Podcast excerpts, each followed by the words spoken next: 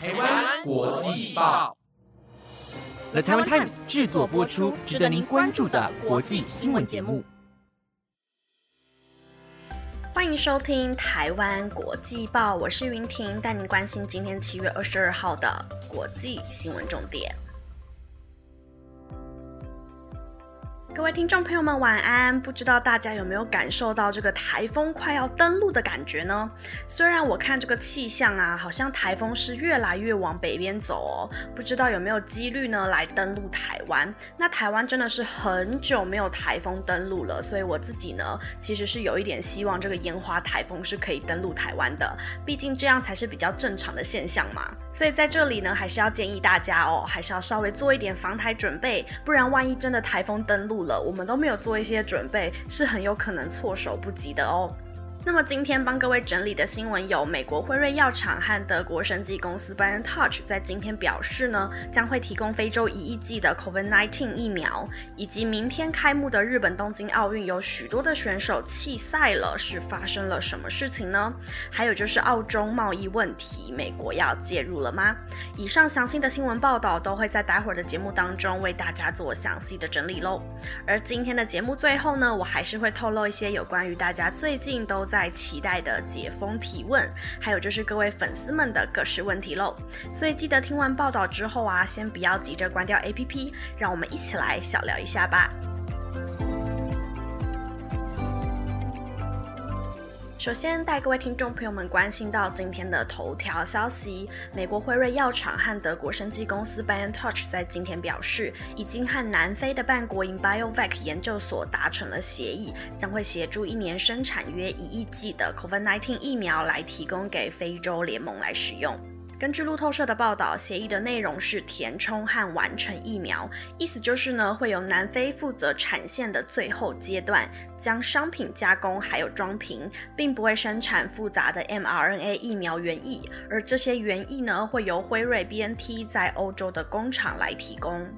对此，BioVac 的执行长马科纳表示，目标在二零二二年的下半年要开始生产，希望可以在二零二三年初达到年产约一亿剂的最大产量。而这一项协议也使得 BioVac 成为了非洲为数不多的疫苗处理分销公司，同时也是南非第一家分销 mRNA 疫苗的公司。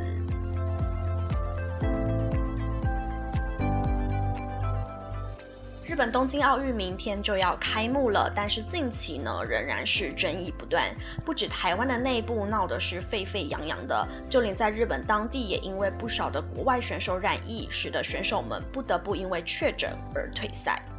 昨天，日本 NHK 的报道，东京奥运暨帕运组织委员会宣布，有一名智利的选手在经过病毒筛检后确认为阳性。依据智利奥林匹克委员会的名单上显示，这一名确诊者是预定出赛东京奥运跆拳道女子五十七公斤级的选手。由于这一名女子选手需要进行十天的隔离期，因此宣布弃赛，成为了东京奥运选手染疫无法出赛的首例。此外，冬奥组委会在今天也宣布，选手村内又新增了十二例的确诊个案，其中包含了两名的运动员。从七月一号到今天为止，与奥运相关的确诊人数已经来到了九十一人。而目前染疫的选手当中，分别有来自美国、英国、捷克、荷兰和智利的选手，人都已经住进了选手村，却因为确诊新冠肺炎而不得不退赛。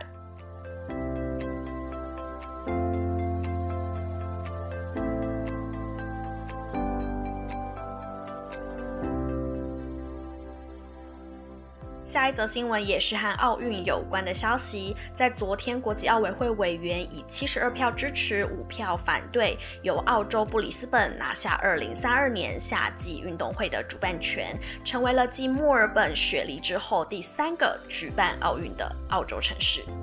对此，澳洲总理莫里森表示，这是历史性的一天，不仅是对布里斯本，对全国也是。只有国际大城能够举办夏季奥运，因此这对布里斯本在当地和国际上的地位而言，都是恰如其分的认可。其实这一次的国际奥委会在挑选奥运举办城市时，是采用了二零一九年所推行的新制度，由新设的委员会按照各国申请书来选择合适的城市，再交由会员来投票决定。而这样的新制度也让许多的城市却步，因此澳洲布里斯本成为了唯一选项。而这一场的投票结果也意味着，接下来三届的奥运主办国都已经确定了。接下来，二零二四年的奥运将会在法国巴黎举行，而二零二八年则是在美国洛杉矶。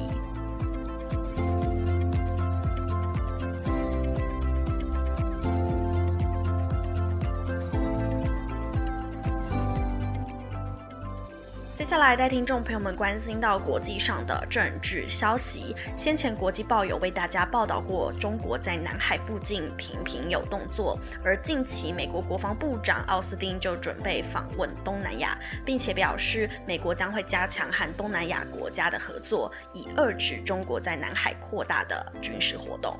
美国国防部长奥斯汀在昨天的华府记者会上，对于中国在南海扩张的问题发表了谈话，并且表示，我们不认为规则可以由任何一个国家自行制定。而明天，奥斯汀也将启程前往新加坡、越南和菲律宾等地。此次的东南亚之行，奥斯汀表明将会阐述美国的立场，并且认为中国在南海提出的一些主张是无意且毫无根据的。因此，此次的出行也成为了拜登上任以来第一位被派往东南亚的内阁主要成员。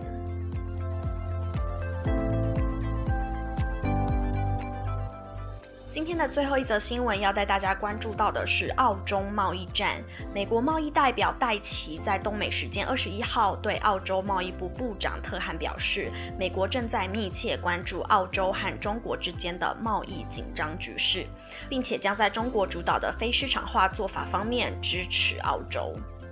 其实两国的紧张关系要从二零一八年说起。当年呢，澳洲禁止了中国电信公司华为参与五 G 的网络建设之后，两国的关系就开始紧张。而隔年二零一九年，澳洲又呼吁了国际要对 COVID-19 的起源来进行调查，因此中国呢就开始采取了一些报复的行动，像是对于这个澳洲的葡萄酒还有大麦提高了关税，还有限制了澳洲牛肉、煤矿还有葡萄的。进口等等，使得两国的关系是雪上加霜。而这一次，美国贸易代表戴奇和澳洲贸易部长特汉会面后，美国贸易代表署发表了声明，指出两人同意将继续致力于发展数位贸易政策，处理劳工需求，并且认同开放、自由、民主体制间合作的重要性。此外，戴奇还表示，美国会和澳洲站在一起，一起面对共同的挑战，并支持基于规则的国际贸易，以促进公平、以市场为导向的贸易做法，并且与包括澳洲在内的盟国来合作，以因应中国伤害美国和澳洲工人、企业和公民的政策。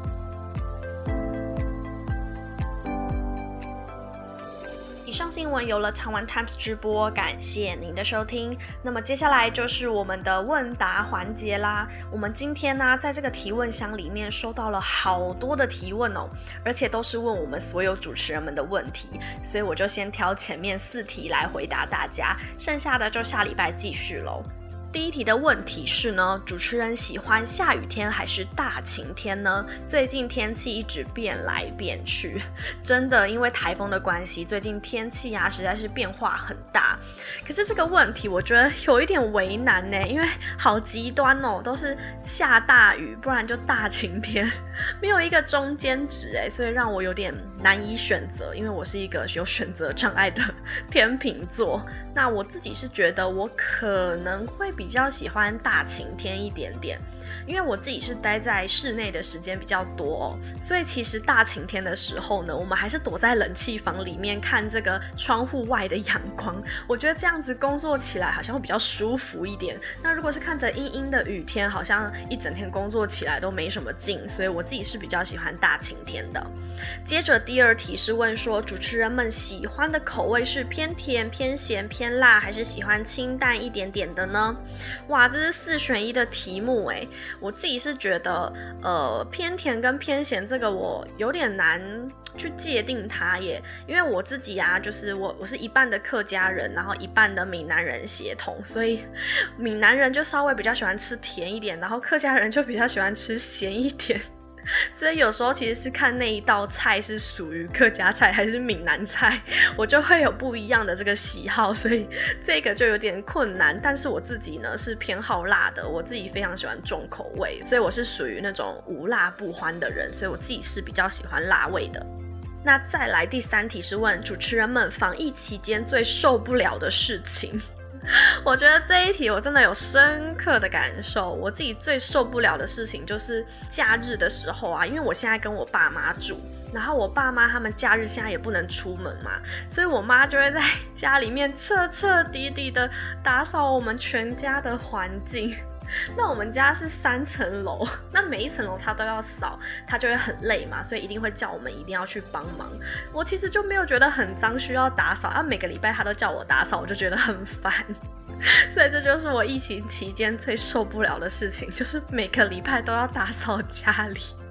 真的是有点麻烦。因为我通常大概两周才会整理一次，然后变成每周都要，就哦，家里瞬间变得很干净。好，那么今天的最后一个问题就是问说，主持人们解封之后绝对会做的事情。我觉得我解封之后最会做的事情，应该是赶快揪朋友去餐厅吃饭，因为我真的太久没见到朋友了。然后我觉得有很多事情啊，其实。用呃赖呀，或是用通话去聊，我都没有那种实际见面一起吃一顿饭的感觉还要好，所以我应该是等解封之后，看起来情况比较稳定之后，就会揪朋友去外面吃美食。那么以上就是今天回答的所有问题啦。那么作为组长呢，我要来偷偷透露一下只有我才知道的小秘密，那就是我们的问答回复啊，只会进行到下个礼拜哦。所以大家有什么对于我们的好奇，就赶快提问出来，因为错过了你就再也没有机会跟我们互动喽。那么究竟要在哪里提问呢？你只要点开资讯栏里面的 IG 连接，在我们的主页里面呢，你就会看到 Link Tree 的连接，点。点开来的第二个选项就是国际报主持群，你问我答，大家赶快把握机会，在里面来提问吧。我是云婷，那我们就明天见喽，拜拜。